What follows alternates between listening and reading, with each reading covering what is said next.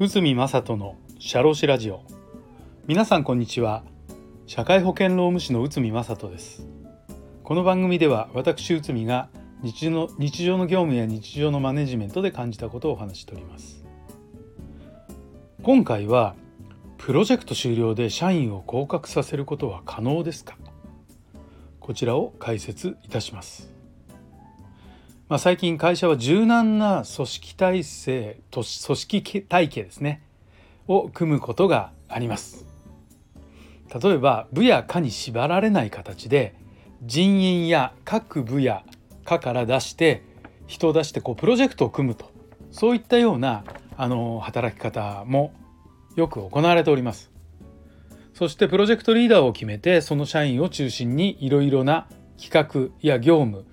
を動かしています。この形態をとるとプロジェクトが終わりチームを解散するときにトラブルが発生しやすくなります。特にプロジェクトリーダーを降格させて一般社員に戻すことが問題となることが多くあるようです。同じようなポジションがあればそこに、えー、移動させる場合が多いのですけどタイミングが合わない場合もあり一般社員に戻すこともよくあるのです。具体的にはプロジェクトリーダーを管理職として給料を払っていたものをプロジェクト終了で給料を下げて管理職から一般の社員にするときに発生します。そして社員から一方的に管理職を解かれ給料を下げることは違法ではないか。と苦情が入ったとの相談を受けたことが何回もあります。確かに給料等の労働条件を下げることは労働条件の不利益変更と言われ法律で禁止されていますが果たしてこのケースが不利益変更に該当するのかがポイントとなります。では法的にはどのような判断が下されるのでしょうか。これに関する裁判があります。L 産業事件東京地裁平成27年10月です。社員は新薬開発のプロジェクトのチームリーダーまあこのチームリーダーは管理職ですね。としてプロジェクトを動かしていました。会社は職務等級制度の人事給与制度を導入しており社員は管理職の等級でした。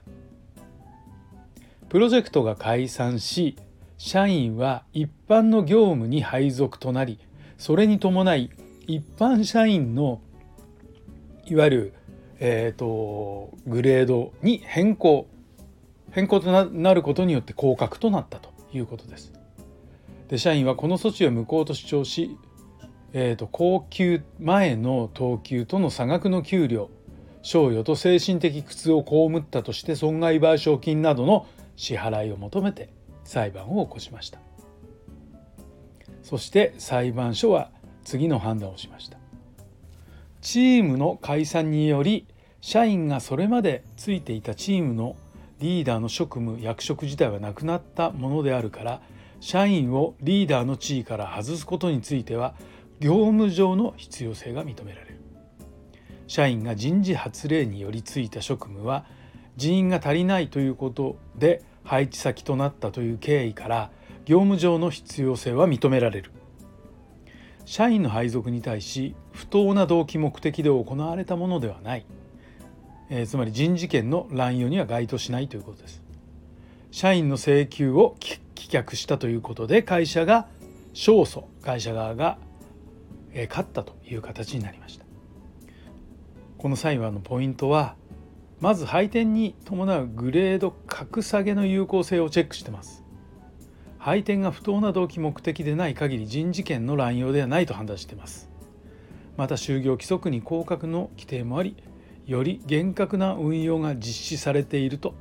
裏付けされたのです。ということでこれはこの件に関しては会社側の意見が通ったということです。ということはこの人事権に関しての降格ということについて見てみるとやはりこの不当な動機目的があるのかないのか、まあ、これが第1点とあとは必要性ですよね。人事権の乱用でないということとあとはそこの配属になったことの必要性。この辺がチェックされています。この部分があやふやだともしかしたら、えーと、この事例の裁判でも逆の判断がされたのかもしれません。はいということで今回はですねプロジェクト終了で社員を降格させることは可能かということで事例の裁判は可能と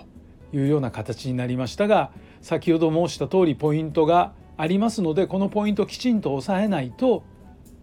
逆の判断もありうるかなとそういうふうに感じております。はい本日もお聴きいただきありがとうございました。